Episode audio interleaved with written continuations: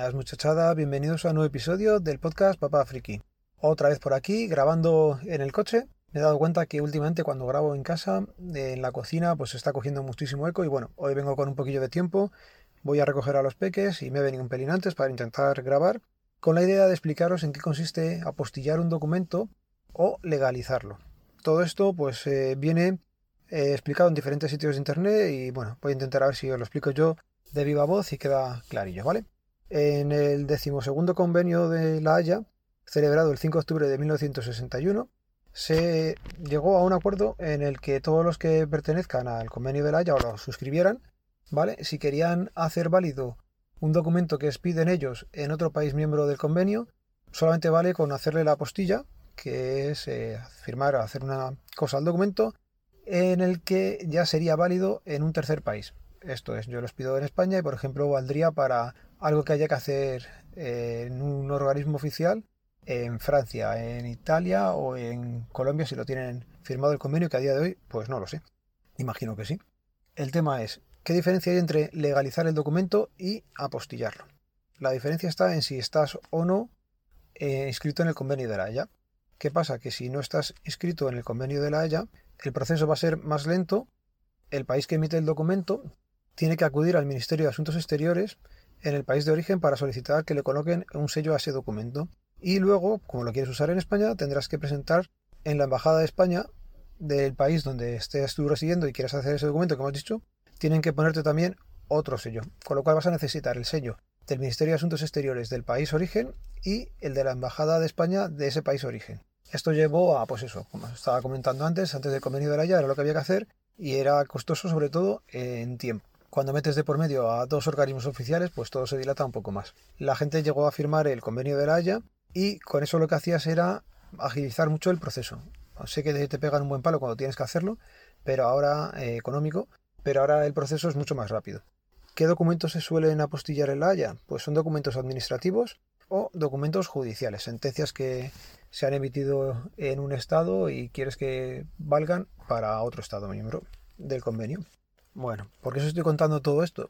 Pues os lo cuento porque cuando vienen a hacerse gente que reside en el extranjero o tienen sentencias de divorcio en el extranjero o la patria potestad ha sido concebida a una parte y no a la otra en el extranjero, toda esa documentación tiene que venir o legalizada o apostillada, por ejemplo, para hacer el DNI o para hacer el pasaporte.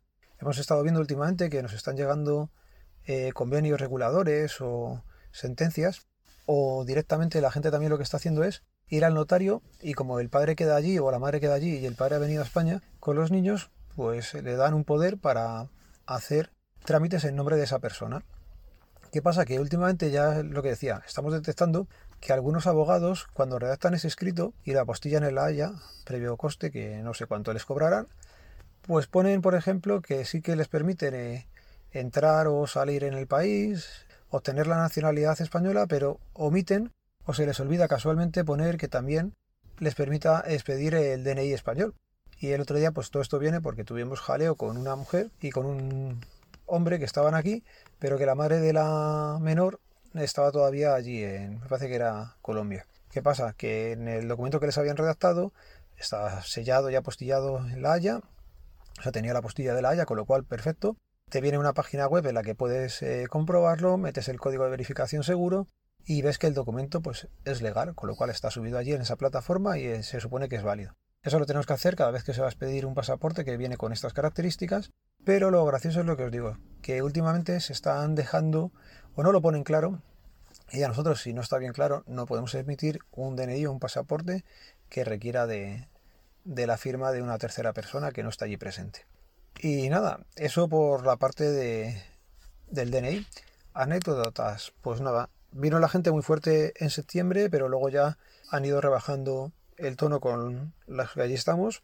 Y nosotros seguimos en nuestra línea. Si hay posibilidad de hacerte un favor, se te va a hacer. Lógicamente se te va a hacer cuando abre la oficina, no me vengáis, como siempre, cinco minutos antes de cerrar, que ahí ya poco margen de maniobra tenemos. Y ya digo, cosas que tenía apuntadas, por ejemplo, si me apunté que nos vino un señor, es una chorrada, pero me hizo gracia. Era de Ghana, el hombre era más negro que el tizón y se llamaba Moro. Me hizo gracia, no, había escuchado el nombre de Moro como, como tal.